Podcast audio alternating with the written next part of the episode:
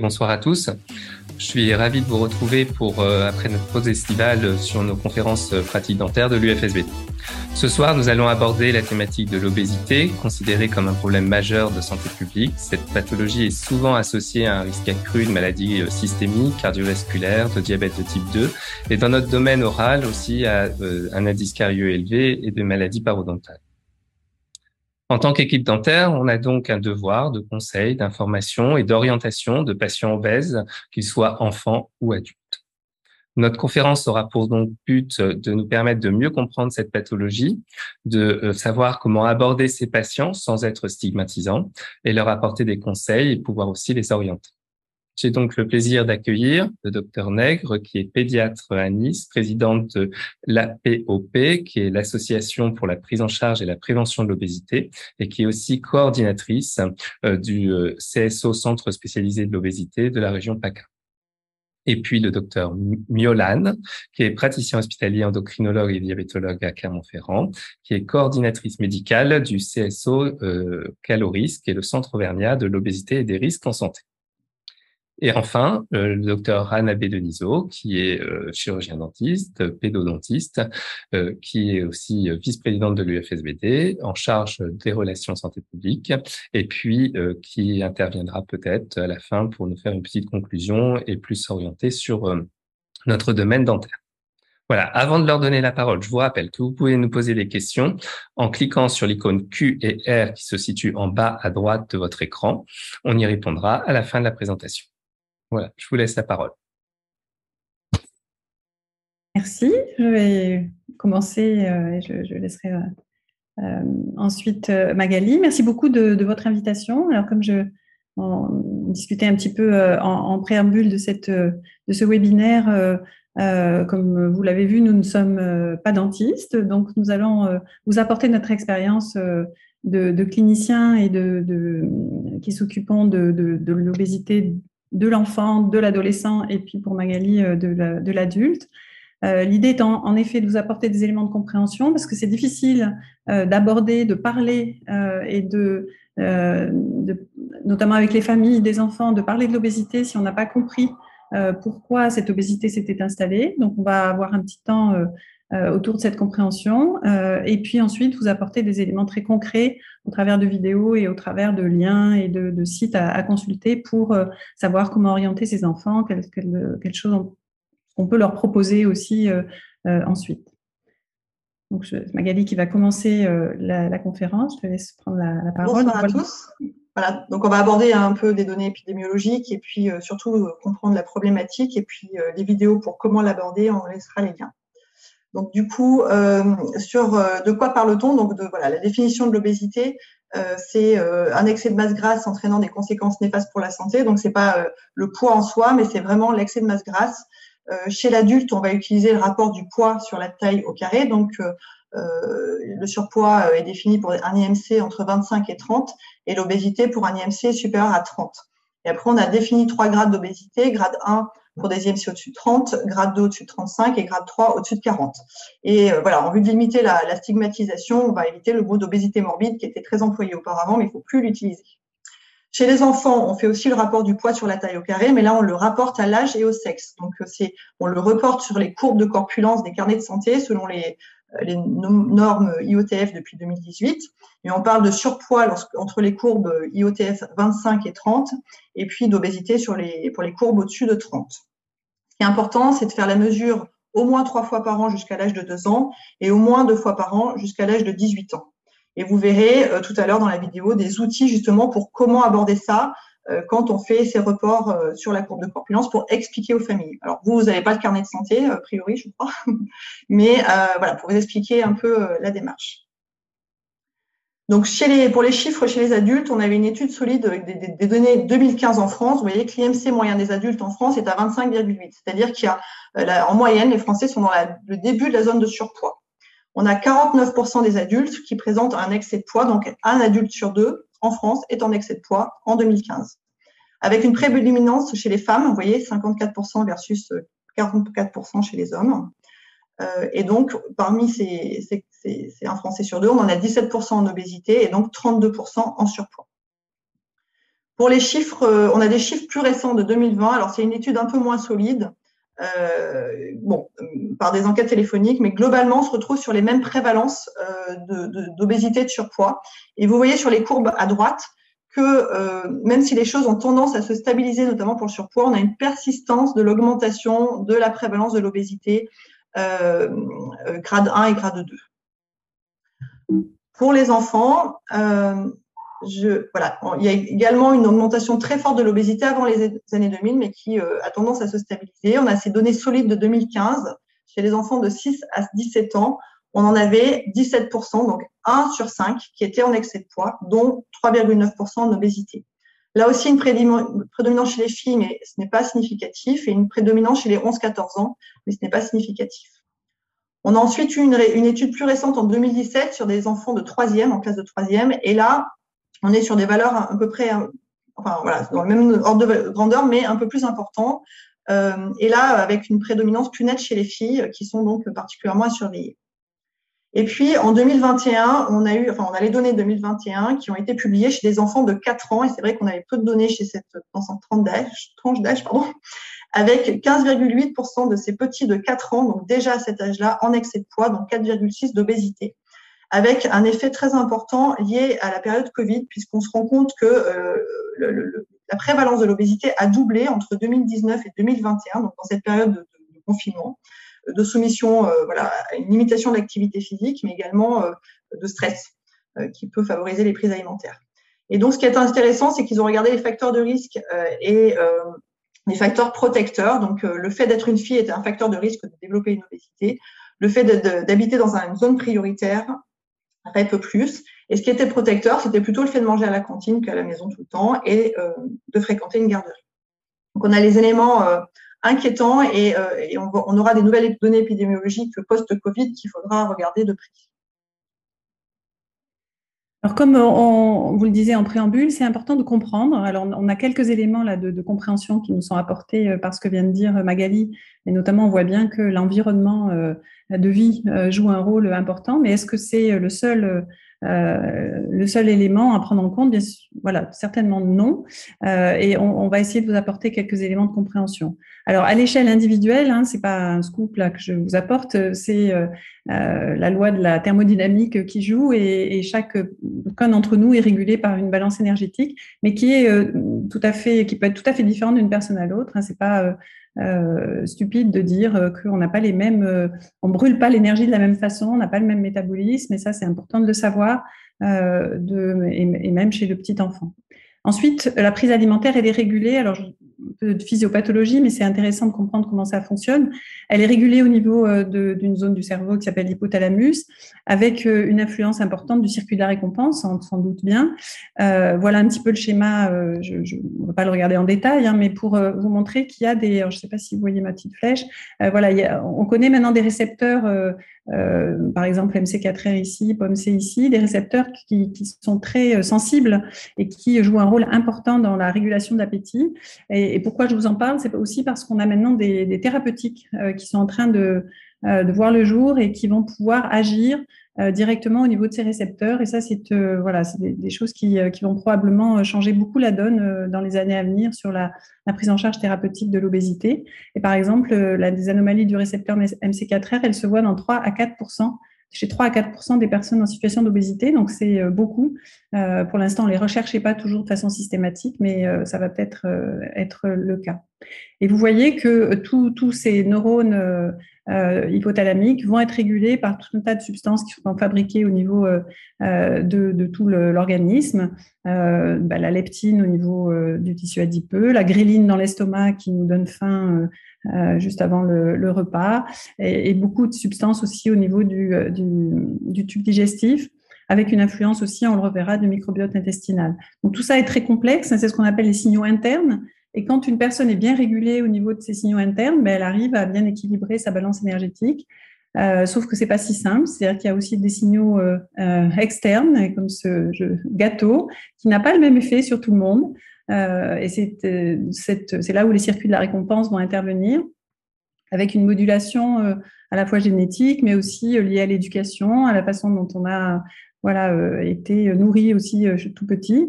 Et, c'est vrai qu'on n'est pas égaux devant ces signaux externes et devant les tentations. Et ça, c'est important aussi de, l'explorer quand on, voit des enfants ou des adultes en situation d'obésité.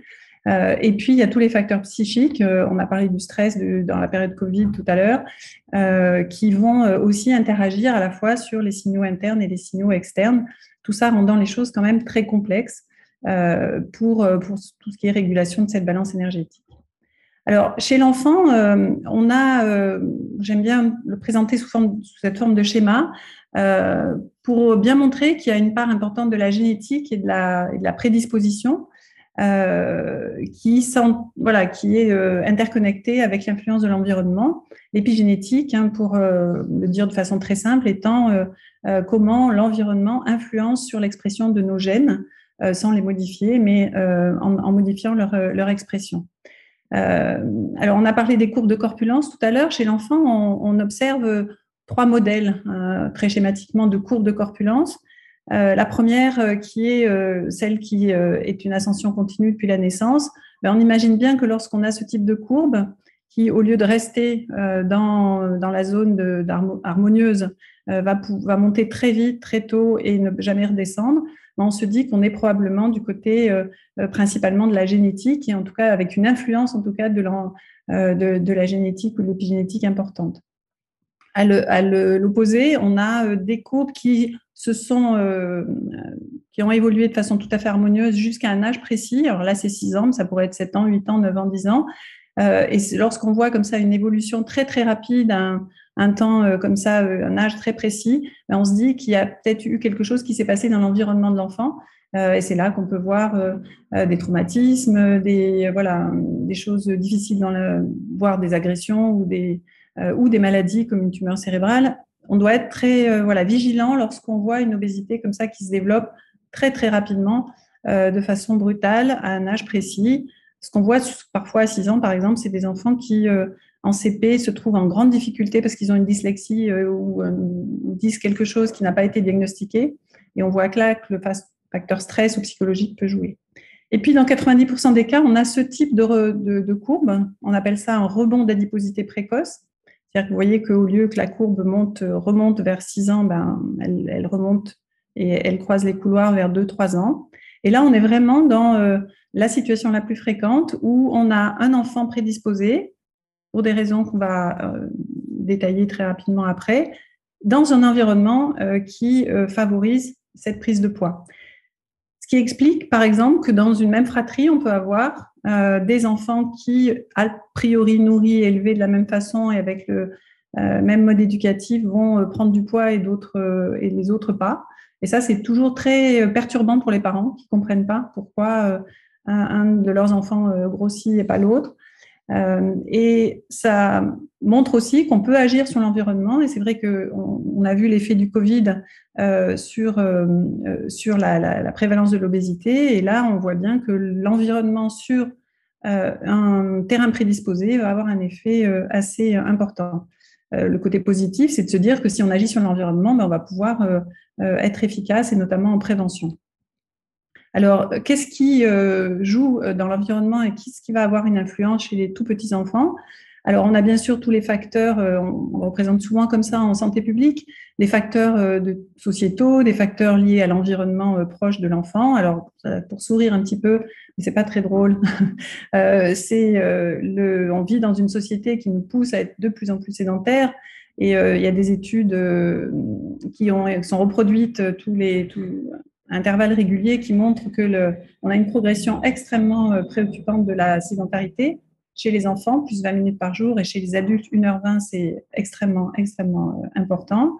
Et, c'est vrai qu'il faut lutter maintenant pour euh, ne pas être sédentaire parce que tout nous pousse à, l'être, que ce soit d'ailleurs chez, l'adulte et chez l'enfant. Et puis, on a sur le plan alimentaire euh, des stimulations sensorielles permanentes autour de l'alimentation avec un, un coût de la calorie grasse et sucrée qui est finalement moins cher euh, que euh, la calorie des autres, des autres aliments. Donc on a cet environnement-là qui est vraiment très obésogène, si on peut utiliser ce terme, qui fait que ça a augmenté au fil des, des, années et que ça continue à l'être dans certains pays. Et puis on a ces facteurs individuels sur lesquels euh, peut-être on peut, on peut agir. je ne dis pas qu'on ne peut pas agir sur les facteurs sociétaux, mais là, c'est au-delà de notre influence individuelle, mais bien sûr qu'il faut agir aussi à ce niveau-là.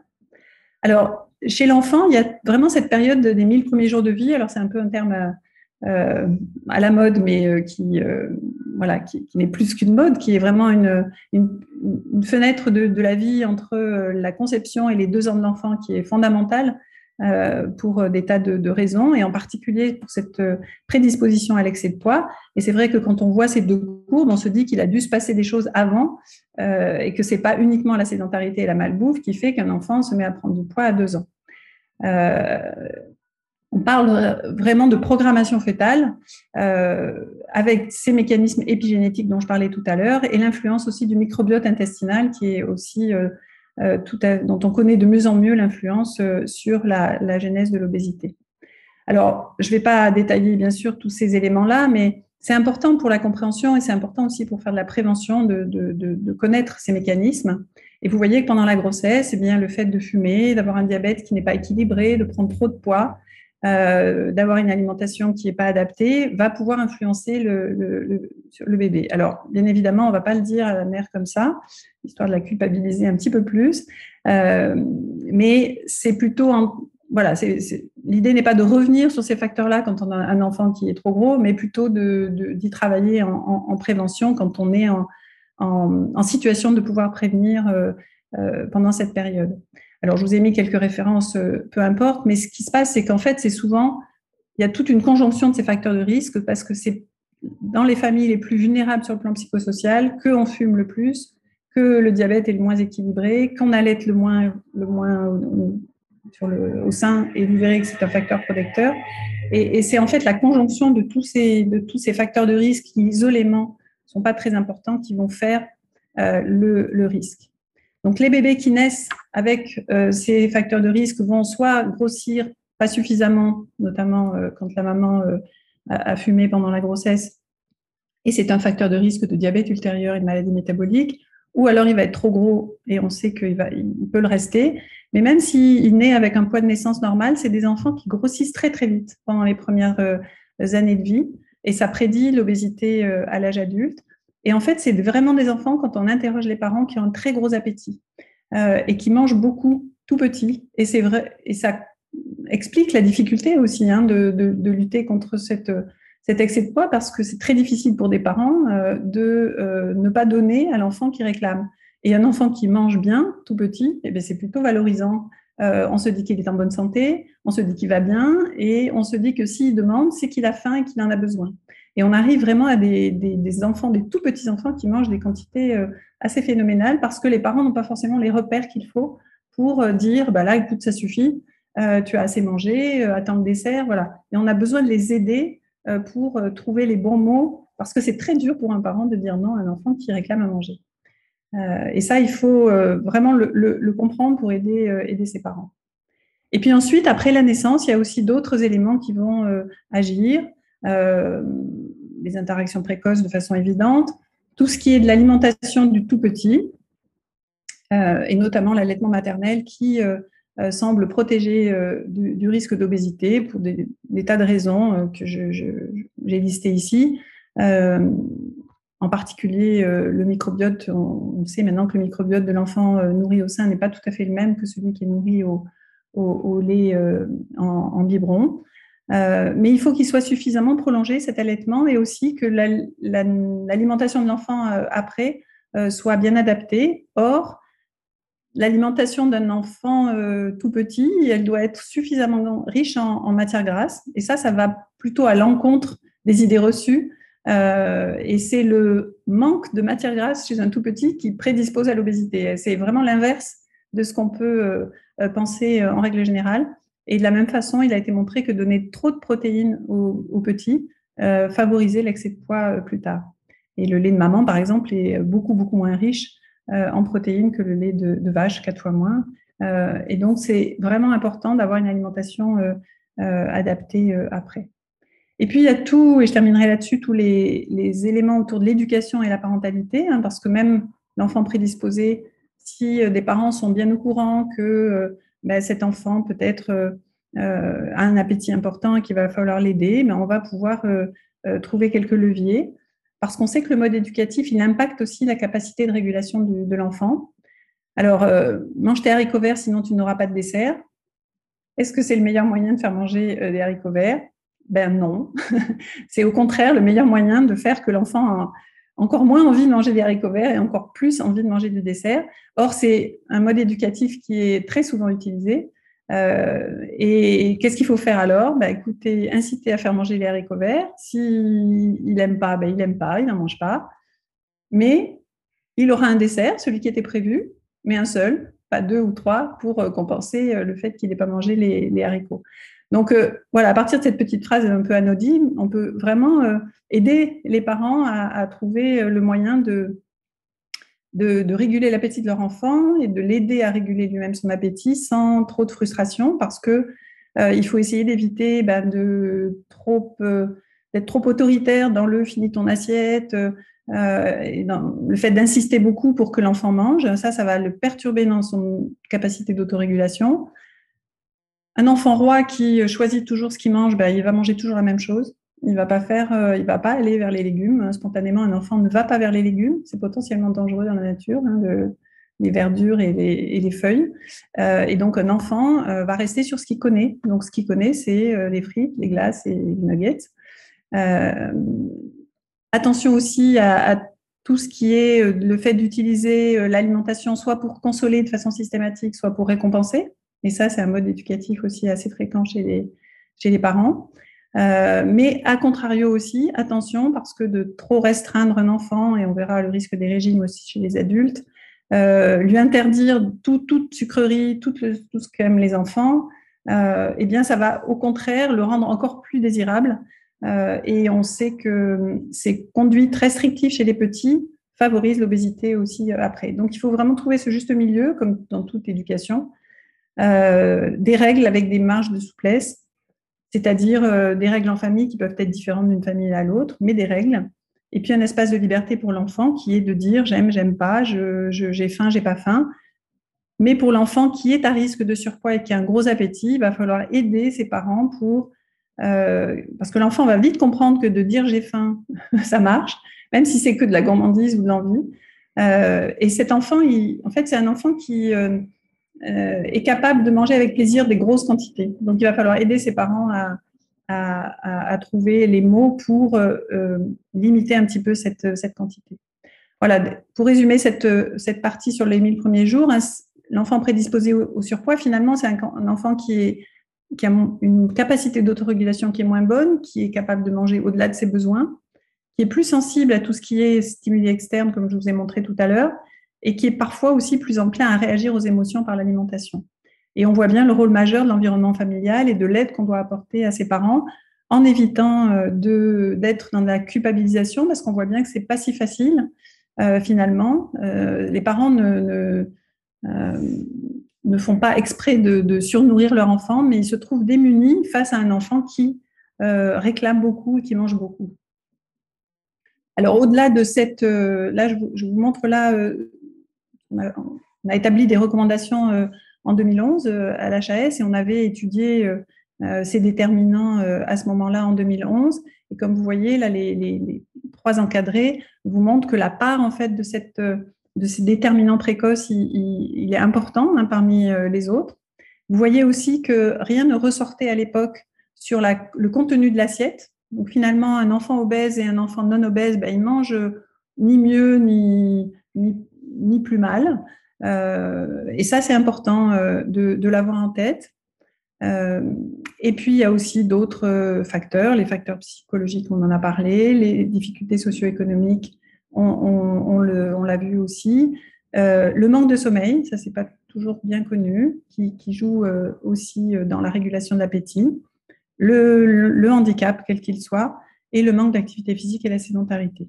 Et depuis 2011, et notamment dans l'étude euh, sur l'alimentation de l'ANSES en 2019, est apparu un autre élément qui n'apparaissait pas dans les études jusqu'alors, c'est l'excès de consommation de sucre. Et ça, je pense que ça vous concerne là pour le coup euh, euh, directement, et notamment au travers des boissons qui sont une calamité pour nous tous, et les biscuits industriels, avec donc une consommation un peu plus importante chez les enfants obèses de, sucre, mais la différence n'est pas si, si notable. C'est vraiment sur les quantités que ces enfants sont en difficulté. Alors attention, hein, c'est pour ça que j'insiste un petit peu sur cette partie, euh, parce qu'on a tendance facilement à avoir euh, une vision très simpliste et, du coup stigmatisante. Alors là, c'est l'enfant, mais chez l'adulte, c'est exactement pareil. C'est-à-dire que l'enfant obèse n'est pas toujours euh, vautré devant la télé en, train de, se baffrer, parce que c'est vraiment ça l'image hein, qu'on voit là, qui est dans un bouquin de, sciences de SVT de cinquième. J'espère qu'il n'existe plus parce que c'était il y a quelques années, mais je n'en suis pas sûre. Euh, on a des enfants minces qui sont euh, dans, vautrés devant la télé en train de se baffrer de frites et de coca, euh, et des enfants en surpoids qui mangent très équilibré, beaucoup de légumes et qui font de l'activité physique. Donc il faut vraiment faire attention à ne pas avoir ces, ces visions un peu caricaturales et qui sont fausses de l'enfant en excès de poids. Il y a vraiment chez l'enfant qui débute un, excès de poids très précocement, un trouble de l'appétit. Euh, et, c'est important euh, de l'avoir en tête lorsqu'on aborde cette question avec les parents. Pour la partie adulte, euh, Magali, je te laisse prendre la parole. Donc, pour, les, pour les adultes, donc si on sait que la plupart des ados en obésité resteront obèses, ont un gros risque de rester obèses à l'âge adulte, on a aussi la plupart des adultes obèses qui n'étaient pas à l'âge pédiatrique. Donc, il y a des, périodes à risque, euh, des moments à risque, des facteurs favorisants, donc euh, des choses assez classiques, connues, euh, comme l'arrêt du tabac, les médicaments, des étapes de vie comme la puberté, les grossesses, le vieillissement, enfin la ménopause, l'arrêt du sport, etc. Mais aussi toutes ces périodes de vie difficiles. Donc moi, par rapport à mon expérience de prise en charge de, patients obèses, mais donc de grade 3, hein, des, obésités importantes à l'âge adulte, ce qu'on retrouve en priorité, c'est des événements de vie difficiles. On a un patient sur trois qui a pris énormément de poids suite à un deuil. On a euh, un sur cinq qui a pris énormément de poids suite à des maltraitances, euh, euh, des abus, des négligences, voilà, du harcèlement. Donc il y a vraiment cette souffrance psychologique qui va majorer l'alimentation à visée anxiolytique, antidépresseur, hein, sur le circuit de, récompense. Enfin, c'est prouvé dans les neurosciences par rapport aux sécrétions de neurohormones qui sont apaisantes par les produits, notamment, notamment le sucre. Donc, on a vraiment ça au premier plan. Et parfois, ça se passe. Donc, cette souffrance psychologique, ce mal-être peut arrêter pendant la puberté ou la grossesse. Enfin, voilà, ça va réveiller un certain nombre de choses. Et le tabac est aussi à visée anxiolytique. Donc, l'arrêt du tabac va favoriser cette alimentation euh, émotionnelle. Enfin, en tout cas, moi, dans l'expérience, on a quand même euh, essentiellement euh, ces causes-là de prise de poids. alors, un message important qu'on voulait vous faire passer, et je, je crois que s'il peut-être le message à garder, c'est de ne pas faire de régime restrictif c'est complètement contre-productif. Euh, ça entraîne un effet yo-yo, c'est-à-dire que les gens perdent rapidement du poids, notamment de la masse maigre et de la flotte, hein, de, l'eau, et donc ils vont reprendre du poids et euh, là ils vont reprendre du tissu adipeux, de la masse grasse, donc qui va favoriser le, risque de développer des maladies métaboliques et qui va entraîner une résistance à l'amaigrissement. Donc toutes les semaines, on voit des patients qui ont perdu 100 euh, kilos dans leur vie, qui ont repris le double et, qui se retrouvent de plus en plus obèses. Donc voilà, le message c'est les régimes restrictifs font grossir il ne faut pas faire de, liste d'interdits, de, euh, de pesée alimentaire. Euh, voilà, c'est complètement contre-productif euh, ça, à moyen et long terme. Euh, ça entraîne en fait tout ces phénomènes de restriction cognitive rigide, hein, quand c'est rigide, euh, tout un tas de frustrations qui ne sont pas compatibles avec euh, une vie sur long cours, qui va favoriser le désir des aliments interdits, donc il va y avoir des, des, prises alimentaires compulsives qui vont être de plus en plus importantes. La personne perd ses sensations alimentaires de faim, de rassasiement et n'est que soumise à ces compulsions alimentaires avec des pertes de contrôle, la culpabilité, qui va favoriser encore plus le mal-être, ce cercle vicieux, et, et donc des consommations plus importantes et des prises de poids. Donc, message important, pas de régime restrictif, pas de liste interdite, ça ne, ça ne fait que renforcer la problématique.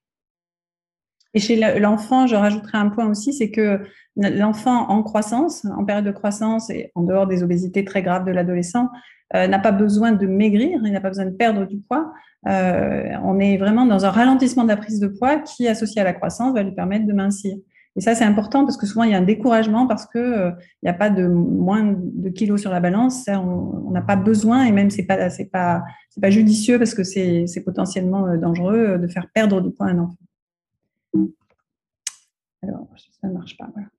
Alors, sur la partie de, pour vous donner quelques éléments de, euh, de comment aborder euh, cette question. Ce qu'on vous propose, c'est de, visualiser euh, deux, petites vidéos hein, que vous pourrez retourner voir ensuite. Elles sont d'accès libre sur, sur YouTube, alors qui n'ont pas été faites pour vous, dentistes, mais pour, pour des médecins généralistes. Mais je, on, pense, enfin vous nous le direz, que ça, voilà, ça peut vous apporter quelques éléments pour, pour votre propre pratique, pour en parler. Et puis ensuite, on vous en, la, deuxième, c'est aussi les quelques grands principes de prise en charge, parce que c'est quand on est dans le dépistage et dans la parler de, cette pathologie, euh, c'est important aussi de dire, certes d'orienter, mais aussi de dire euh, ce qu'on va proposer euh, derrière, parce que il y a beaucoup de craintes. On a parlé des régimes là. Il y a beaucoup de parents, par exemple, qui ne vont pas à une prise en charge parce qu'ils s'imaginent qu'on va mettre leur enfant au régime et qu'on va leur interdire tout ce qu'ils aiment.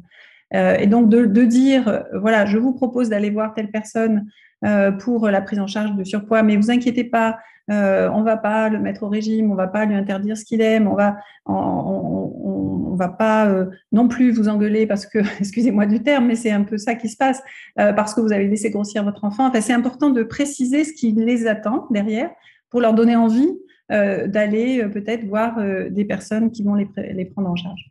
Donc, on va vous proposer ces deux. alors, j'espère que la technique va marcher. En attendant, je vous ai mis les liens sur le, fil de conversation et vous pourrez y retourner. Elles sont sur YouTube d'accès libre et vous pourrez y retourner autant que de besoin.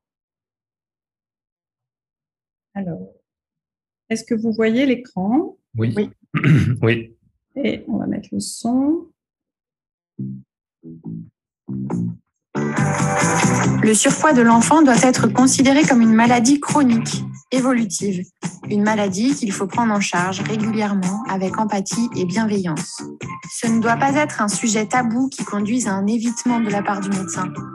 Comme le dit la psychologue Madame Chantal Sterkman dans le programme L'obésité des jeunes, faut qu'on en parle, éviter de parler clairement du diagnostic, c'est dire tu es différent, mais je ne préfère pas t'en parler car je ne veux pas te blesser. Donc en quelque sorte, ce que tu es peut être blessant. L'enfant fera une demande d'aide seulement lorsqu'il sera en capacité d'entendre un diagnostic avec des mots justes.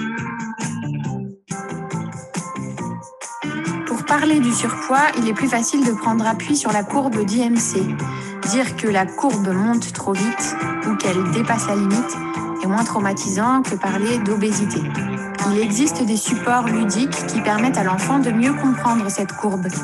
La courbe Retrouve ta route utilise la métaphore de la voiture qui roule sur la courbe d'IMC.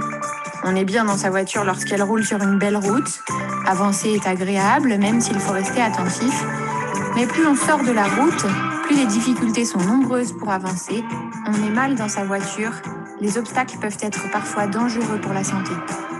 L'enfant est capable d'identifier son corps comme une voiture qu'il faut maintenir sur la route. Cette métaphore de la voiture permet également d'expliquer comment fonctionne le surpoids à l'enfant. Un excès de carburant dans une voiture qui ne le dépense pas assez. Cependant, il est parfois difficile pour le médecin de trouver les bons mots. Il n'existe pas d'annonce standardisée qui pourrait être applicable à toutes les situations. Mais en utilisant les mots employés par la famille ou l'enfant, en prenant en compte leur contexte familial et social, le médecin va pouvoir aborder le sujet avec empathie et utiliser un langage commun moins violent. Demander clairement à l'enfant ce qu'il pense de son poids permet de trouver ce langage commun. L'enfant utilisera ces mots et le type de réponse permettra d'apprécier si les mots sont banalisés ou mal vécus. L'annonce du surpoids est importante pour favoriser la prise de conscience, le questionnement, l'amorce du processus de changement, même si parfois elle peut être mal vécue ou entraîner un sentiment de culpabilité. Bien que difficilement généralisable, on peut mettre en évidence les différences quant à l'annonce et les réactions qu'elle suscite selon l'âge de l'enfant. Pour un enfant en bas âge, qui va bien, qui ne se sent pas gros et dont notre œil de médecin ne perçoit même pas le surpoids, les parents risquent de ne pas comprendre les propos du médecin ou bien de se sentir coupables d'être de mauvais parents. Pour un enfant un peu plus âgé, qui commence à ressentir sa différence mais n'en souffre pas, cela peut être une découverte et souffrir de cette annonce.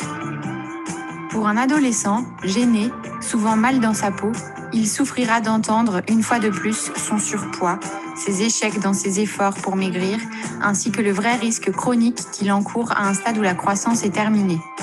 Sans pour autant la banaliser, il est important de dédramatiser la situation pour déculpabiliser les familles ou les enfants, leur permettre de prendre le temps nécessaire pour comprendre la situation afin de pouvoir s'engager durablement dans un processus de changement. Car ce processus sera long, l'enfant prendra au moins autant de temps pour rejoindre la courbe qu'il lui en a fallu pour s'en éloigner. Mais comment motiver l'enfant pour changer ses habitudes? Comment initier une prise en charge en cabinet en un temps réduit?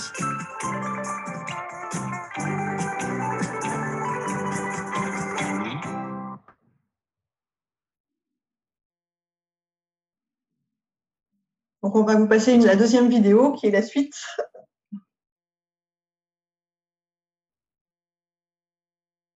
Et vous verrez beaucoup de mots-clés importants, donc je vous encourage vraiment à y retourner. Euh, c'est des petites vidéos courtes et ludiques euh, pour euh, réentendre plusieurs fois euh, les, clés de l'annonce.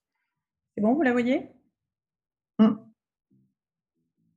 Pour débuter une prise en charge, il faut que l'enfant et sa famille aient entendu et accepté le diagnostic et ainsi formuler une demande d'aide. Il faudra alors construire avec le patient une réponse individuelle appropriée à partir de ce qu'il est, croit, sait, redoute et espère.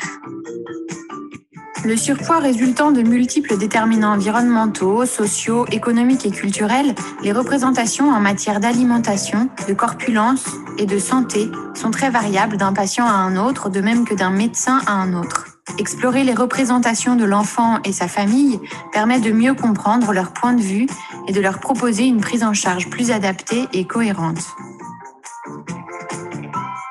Pour explorer le vécu, les questions ouvertes sont précieuses. Que penses-tu de ton poids? À l'école, comment te sens-tu? Et pour les parents, que pensez-vous de la corpulence de votre enfant? D'après vous, comment le vit-il?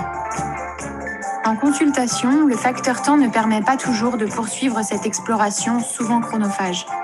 On peut alors proposer une dernière question qui permet d'amorcer le processus de changement.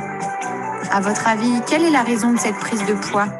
Les réponses seront des pistes de travail qui conduiront à une prochaine consultation dédiée, programmée avec la famille, où l'exploration des habitudes de vie pourra être approfondie et pourquoi pas grâce à un journal alimentaire et sur l'activité physique de l'enfant. On pourra aussi lui faire raconter une journée type.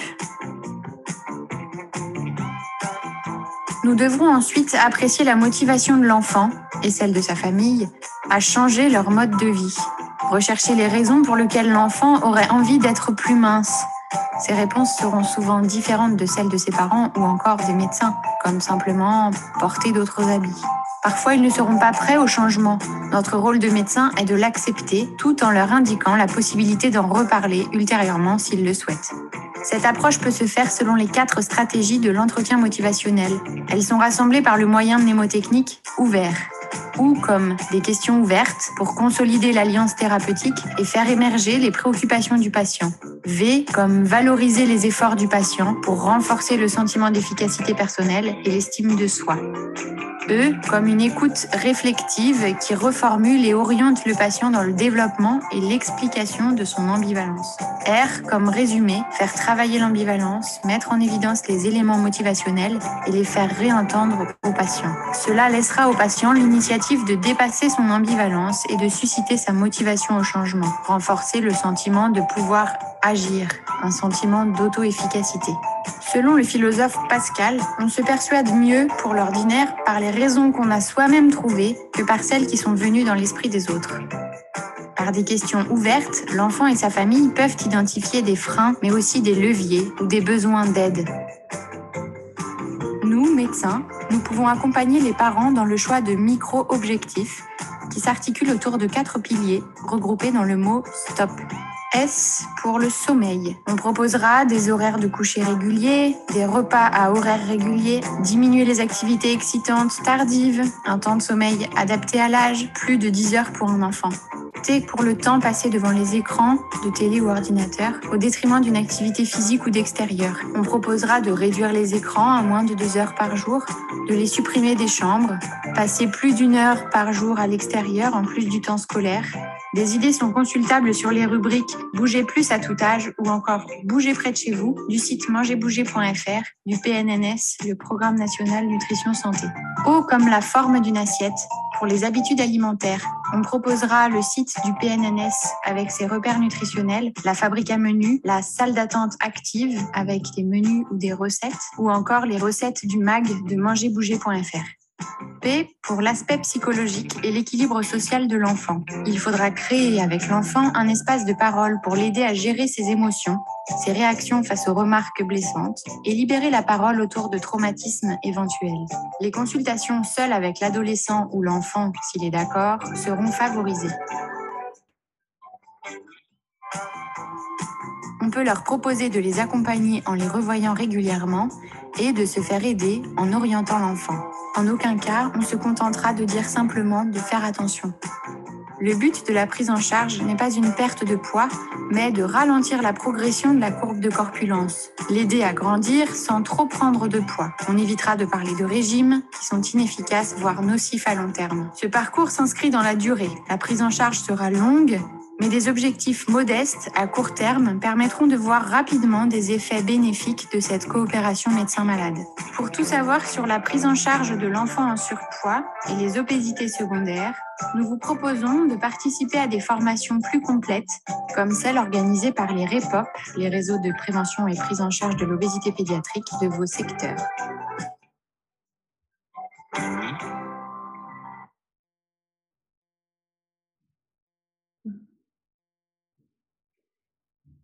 Voilà, on a voulu vous apporter voilà, un certain nombre d'éléments sur la, prise en charge. Là, c'était sur l'enfant, mais pour l'adulte, le principe est le même. Hein. les principes de l'éducation thérapeutique sont aussi, doivent être au cœur hein, de, de, la démarche. Alors, on n'a pas le temps là hein, de, rentrer dans les détails euh, des thérapeutiques disponibles euh, ou qui vont l'être euh, sur le plan médicamenteux. Il y a aussi la chirurgie bariatrique pour les obésités euh, euh, sévères euh, des, plus grands. si vous avez des questions, on pourra, on pourra y répondre. Mais vraiment, l'éducation thérapeutique et tout ce qui vous a été présenté là doit être au cœur du, de, toutes les prises en charge, quelles qu'ils soient. Alors, ce qu'on vous propose là, c'est de, aussi de terminer sur un, petit point très concret de à qui vous adressez. Et, alors, suivant l'endroit et le territoire où vous êtes. Donc, on ne sera pas aussi précis peut-être que vous le, souhaitez, mais on va essayer de vous apporter des éléments. Du coup, il y a eu le plan obésité euh, en France qui a permis de labelliser 37 centres spécialisés de l'obésité en 2012. Donc, vous avez une carte selon où vous êtes. Vous avez forcément, vous dépendez forcément d'un centre spécialisé de l'obésité. Ces centres ont deux missions. La première, c'est l'accueil des, pardon, c'est la prise en charge des obésités les plus complexes, et les obésités de troisième recours, euh, que ce soit l'adulte, l'enfant ou la chirurgie bariatrique. Et puis la deuxième mission, c'est l'organisation d'une chaîne de soins lisible, accessible et coordonnée euh, de la prévention au, au, troisième recours. Et c'est pour ça que les, les CSO sont dotés d'une antenne de coordination pour leur territoire. Euh, on voulait faire un petit focus sur la filière pédiatrique avec euh, tout un tas de, dispositifs qui se déploient pour la prévention, notamment euh, le dispositif PACAP, la prévention et le repérage. Et donc, effectivement, vous avez une place fondamentale, également dans le dépistage et pouvoir dire quelques mots, informer, déculpabiliser, orienter, dire qu'il existe des dispositifs de prise en charge. Le premier recours reste le médecin traitant, mais on sait qu'il y a de plus en plus de bah, un manque de médecins traitants, une difficulté pour eux de libérer du temps pour un suivi euh, complet, mais en tout cas, ils sont euh, le pilier euh, de la prise en charge. Pour le deuxième recours, il y a un, tout un tas de dispositifs qui se déploient. on va y revenir, mais sachez que voilà, pour les enfants de moins de 12 ans, depuis bah, cette année, puis ça va surtout se développer en 2023, il y a le dispositif MRTC pour Mission Retrouve ton Cap, qui est un système de financement pour du suivi en libéral par des médecins, des diététiciens et des psychologues, qui donc accessible cette prise en charge. Et pour les 12-18 ans ou pour les obésités complexes, de s'adresser plutôt au REPOP. On a aussi un certain nombre d'expérimentations en cours en France, dont Proxob que l'on développe en Auvergne-Rhône-Alpes, mais il en existe d'autres. Et je vous présenterai tout à l'heure Proxob. Et puis pour le 13e recours, il y a les centres spécialisés de l'obésité, puis les structures de soins euh, qui sont euh, donc déployées sur le territoire. Et puis il y a aussi une, expérimentation qui est dans neuf régions qui s'appelle Obépédia pour les obésités complexes pour le, on, a parlé des REPOP, hein, je vais rapidement vous en dire un mot, parce que les REPOP, en fait, existent depuis, euh, ces réseaux de prévention et de prise en charge de l'obésité pédiatrique euh, existent depuis, les premiers, c'était 2003, donc ça va faire 20 ans. Il faut du temps pour que les, choses se mettent en place. Donc là, vous avez la cartographie des REPOP à, l'heure actuelle. et alors, qu'est-ce que c'est que le REPOP? C'est un modèle de prise en charge qui va favoriser une, un accompagnement pluriprofessionnel. On a vu que c'était vraiment important de pouvoir accéder à de la pluriprofessionnalité avec une formation commune, ce qui permet de, travailler ensuite ensemble et puis d'harmoniser les discours. Euh, en proximité de l'enfant. Hein, c'est pas l'hôpital euh, qui est le plus adapté pour prendre en charge ces, ces enfants-là. Ça doit être en proximité. Donc, idéalement coordonné par le médecin de l'enfant, qu'il soit pédiatre ou médecin généraliste. Ça sera ainsi plus précoce et ça permet aussi d'impliquer beaucoup mieux l'entourage et, les, parents euh, et, éventuellement même de prendre en, aussi en charge les parents euh, lorsque l'obésité est familiale. Et vous aurez un, exemple avec Proxob. Et dans les REPOP, cette prise en charge, elle est facilitée par des dérogations tarifaires, puisque vous savez euh, très bien que les, accompagnements psycho, d'activité physique et diététique ne sont pas pris en charge par l'assurance maladie de façon, enfin, pour, en tout cas de façon régulière dans ce cadre-là. C'est en train de, bouger. heureusement, mais les, REPOP avaient cette possibilité-là et aussi avaient des financements pour euh, avoir une équipe de coordination et d'expertise qui assure les formations, qui euh, organise tous ces parcours. Donc ce modèle-là, il, marche. Euh, on a pu publier alors sur les REPOP du début des, résultats dans un, journal en 2019. Sur 7000 enfants, vous voyez que la majorité, 73%, améliore leur corpulence. au bout de deux ans, vous voyez la courbe de l'IMC moyen qui diminue. Euh, de façon tout à fait significative. Et ce qui est intéressant, alors certes sur un petit nombre d'enfants, on voit même après l'arrêt de la, prise en charge que l'IMC continue à diminuer. Euh, et c'est vraiment ça l'objectif, c'est de se dire que on, a parlé de changement, mais voilà, on change son, à l'encontre, à l'opposé total du régime où on fait un régime et ensuite on revient à ce qu'on faisait avant. Là, on fait des petits changements qui vont être euh, ensuite s'intégrer dans les habitudes de vie. Donc ce modèle, il marche, euh, et donc on essaie de, euh, de mobiliser les, euh, nos, tutelles pour pouvoir le mettre en place. Et, en effet, on a parlé de mission Retrouve ton cap, donc ça, c'est une belle avancée puisque c'est l'assurance maladie qui va, dès que les décrets seront, signés, mais ça a été voté dans la loi de financement de sécurité sociale de 2022, vont pouvoir financer des centres de santé et des maisons de santé euh, qui vont être à même de proposer cette prise en charge pluridisciplinaire. Et donc, ça sera, c'est inscrit dans le droit commun, ça ne passera plus par des réseaux euh, euh, de type REPOP, mais un médecin pourra adresser son jeune patient à une maison de santé qui va pouvoir offrir ce soin, soit pour d'abord pour des bilans et ensuite pour des séquences de suivi qui vont être renouvelables, toujours sur une séquence de deux ans, avec un financement euh, qui devrait permettre de pouvoir euh, assurer cette prise en charge. Donc ça, c'est une euh, avancée vraiment intéressante parce que vous avez vu que les REPOP ne couvrent pas toutes les régions et, ça va permettre d'être plus efficace sur la tranche d'âge qu'on a vu qui est jusqu'à 12 ans. il nous reste à, voilà, à, se mobiliser aussi pour, pour avoir pour les, les, plus de 12 ans. Et puis, donc, on, vous a parlé d'un d'une expérimentation qui, touche toute la famille. Magali, je, Oui, du coup, on fait le, focus sur l'accompagnement Proxob, euh, qui est donc un accompagnement cette fois-ci de toute la famille et à son propre domicile. Donc, c'est vraiment euh, l'accès aux soins, euh, puisque c'est, on peut pas faire en plus en proximité, avec l'objectif de faire des, ce qu'on appelle des modifications thérapeutiques du mode de vie. Donc cet accompagnement est, est, une expérimentation article 51 et il permet de proposer 18 ateliers personnalisés à domicile sur une période de 12 mois. Et vous voyez les thématiques, on va euh, avoir des ateliers, des mallettes euh, qui vont permettre de faire participer euh, de façon ludique toute la famille, quelles que soient les tranches d'âge des enfants. donc, on va aborder les, dimensions de l'alimentation, diététique, de l'équilibre alimentaire, mais aussi en se basant sur la rééducation des sensations alimentaires, on travaille sur vraiment les signaux de faim, de rassasiement. Euh, avec des séances autour de l'activité physique adaptée. C'est donc pas des séances de sport, mais c'est vraiment comment favoriser le fait de bouger dans son quotidien, dans sa semaine, près de chez soi, avec peu de moyens. Ou, voilà. Et puis, ce qui est très important, cette dimension de la parentalité qui est aussi une des originalités, c'est-à-dire euh, sur tous les leviers de la façon dont après qui vont entraîner comment on mange et comment on bouge. Donc, on a des ateliers notamment sur le sommeil, parce que vraiment, c'est un fléau, ce, manque de sommeil qui est associé à, l'obésité. Donc, simplement rétablir le sommeil, ça va rétablir les prises alimentaires. On va travailler sur les émotions avec toutes ces dimensions de l'alimentation émotionnelle, sur les temps d'écran par exemple, sur les règles de vie dans la famille hein, pour que ça soit ni trop rigide ni trop flex. Et, et, la communication. Vraiment que tous les membres de la famille décident de changer ensemble des habitudes. Donc c'est une expérimentation article 51, donc ça va être, voilà, on a commencé euh, on va être évalué au niveau national avec euh, peut-être euh, en 2026 la possibilité que ça soit dégénéralisé en France, en tout cas qu'il y ait ces forfaits comme on a eu pour MRTC, qu'on ait des forfaits pour un accompagnement à domicile sur des, familles qui le, qui le, nécessiteraient. Donc c'est tout Auvergne et euh, Drôme-Ardèche. Voilà. si vous êtes dans le secteur, vous pouvez tout à fait nous proposer à ces familles de faire partie de Proxon.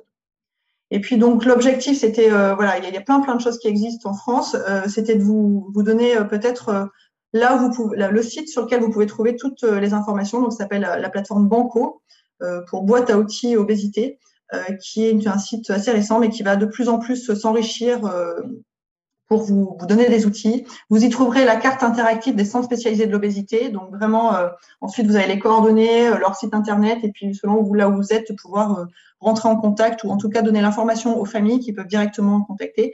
Et vous aurez également tous les tous les REPOP et toutes les coordonnées des REPOP.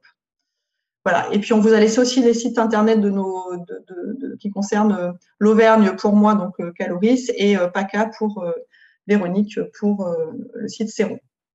Voilà. La plupart des CSO ont un site et sur lequel on trouve euh, soit un arbre décisionnel, soit euh, les coordonnées des personnes à joindre. Euh, en principe, voilà. Alors c'est un peu inégal sur le territoire, mais je pense que vous pourrez trouver. Et sur Banco, vous avez une partie webzine hein, qui apporte des actualités avec des podcasts et que vous, engage à aller écouter. Donc on pourrait en imaginer un sur le thème de la euh, de votre place hein, dans, le, dans ce parcours ou de, de une réaction. Enfin, je pense que ça pourrait être intéressant. il y a une partie euh, outils de formation, euh, là aussi qui est accessible gratuitement. et puis une partie donc de ressources et de répertoire. Voilà. Nous sommes arrivés au bout de ce qu'on voulait vous présenter, donc on est disponible pour merci beaucoup déjà d'avoir répondu à notre invitation. Merci pour votre présentation. Euh, on s'aperçoit donc que bah, l'obésité, euh, c'est plus complexe que juste une prise alimentaire excessive, euh, qu'il faut quand même aller chercher les différentes étiologies euh, derrière. Euh, voilà, vous avez parlé de l'entretien motivationnel, qui est quelque chose que nous, en tant que chirurgien dentiste, on connaît aussi quand on essaye euh, d'amener un changement de comportement, que ce soit au niveau de l'hygiène euh, bucco-dentaire, que ce soit au niveau de de la, des prises alimentaires aussi qui peuvent être euh, parfois trop sucrées, cariogènes. Donc c'est des c'est des choses que l'on pratique aussi chez dans, dans nos cabinets. Donc ça, euh, on sait bien que c'est quelque chose qui est complexe, on sait bien que ça demande du temps, qu'il faut y revenir. Donc, euh, donc on se doute que dans le, traitement de cette pathologie, euh, c'est aussi difficile et que ben, ça nécessite un encadrement qui, est, peut être un peu pluriprofessionnel.